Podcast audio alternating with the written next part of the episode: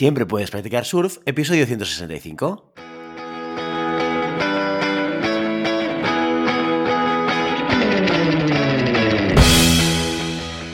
Bienvenido y bienvenida a Siempre puedes practicar surf, el podcast diario sobre recursos humanos.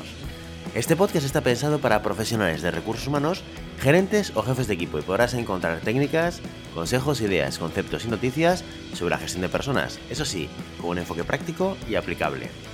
Hoy episodio 165 del jueves 10 de febrero del 2022, programa dedicado al monográfico del mes en el que explicamos de forma concreta y concisa conceptos relacionados con recursos humanos.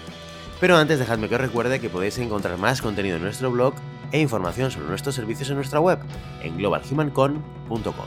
Desde allí os podréis apuntar a nuestra newsletter para no perderos nuestros webinars, streamings y todo el contenido de actividades que organizamos desde la consultoría Global Human Consultants.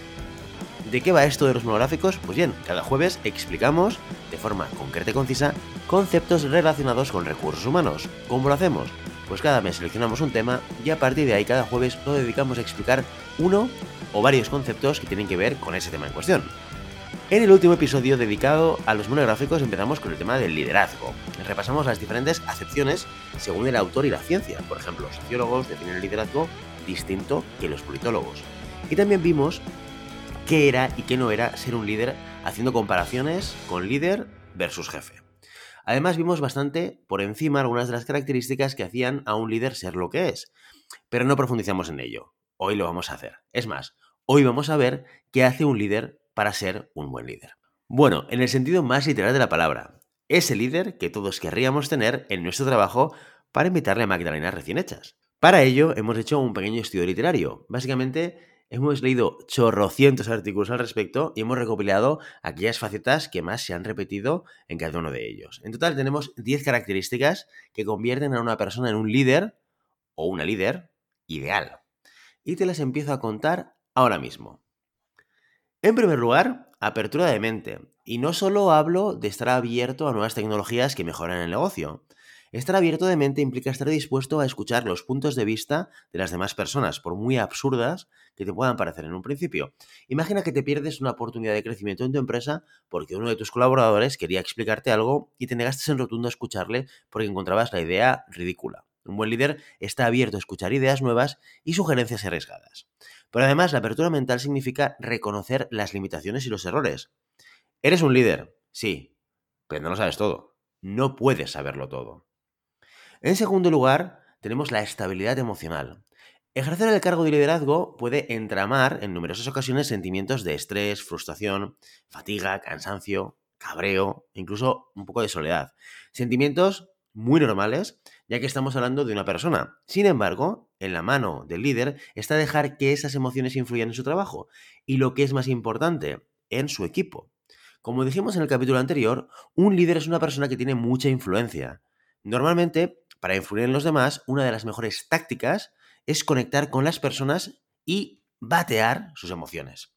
Si estás alegre, tu equipo estará alegre. Si estás motivado, tu equipo tenderá a estar motivado. Y si estás quemado, pues bueno, tu equipo tenderá a estarlo también. Nadie dice que los líderes no puedan tener emociones. Es más, deben tenerlas. Pero también deben controlarlas y no dejar que aquellas que no aporten ningún beneficio, ni para él ni para su entorno, se entrometan. En tercer lugar, muy importante es el autoconocimiento. Otra de las características de un buen líder es que saben quiénes son, dónde están y hasta dónde pueden llegar. El autoconocimiento es fundamental porque da a las personas la oportunidad de crecer como personas y también como profesionales. Si no sabes en qué flaqueas, no puedes mejorar. Si no sabes en qué eres bueno, no puedes aprovechar las oportunidades que se te van presentando.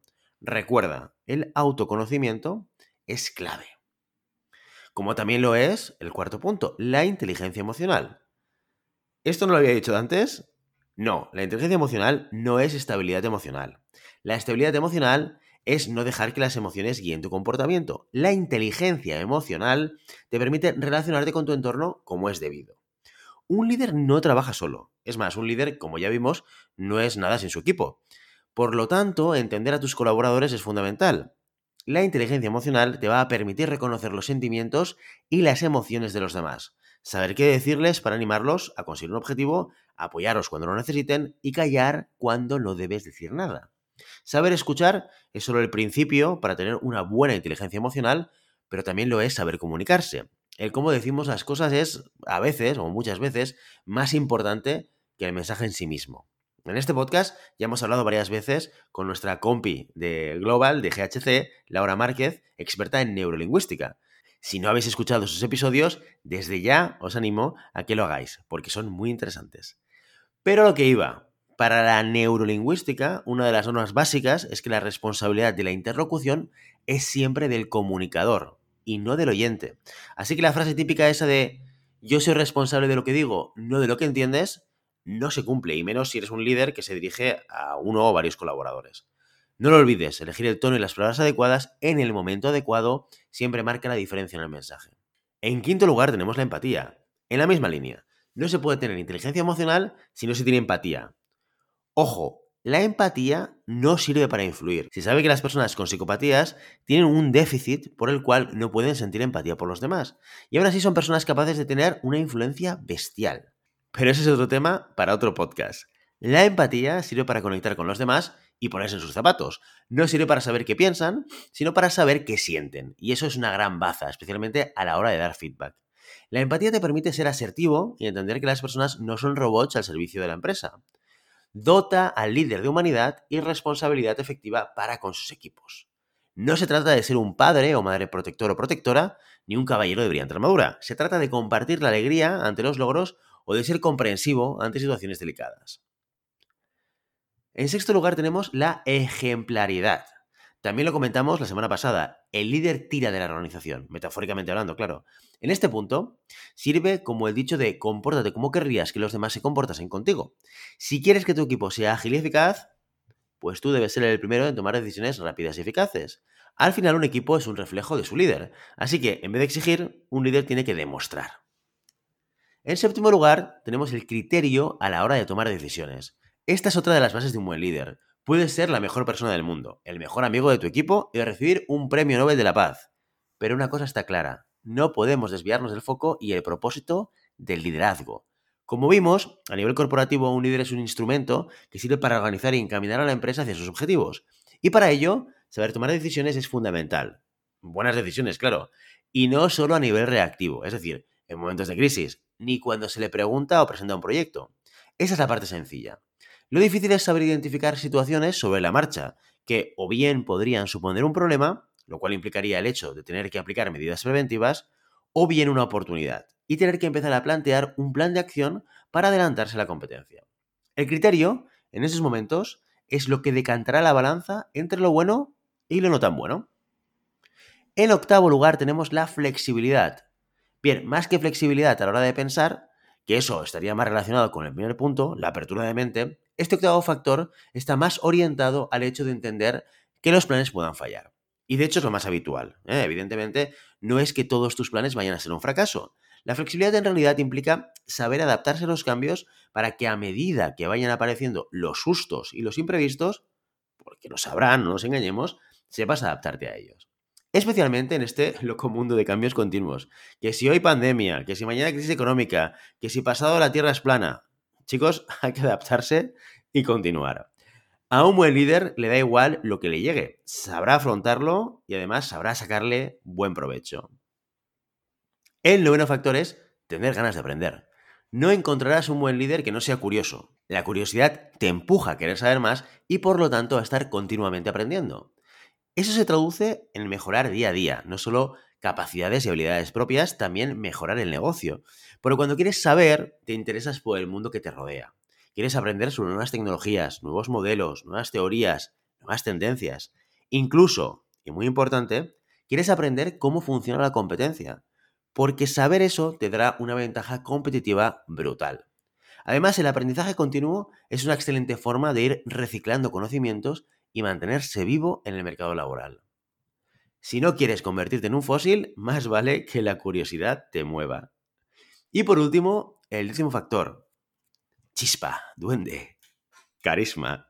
Llámalo como quieras, pero un líder tiene ese no sé qué, qué sé yo, que te dan ganas de seguirlo hasta el final del mundo. Laboralmente hablando, por supuesto.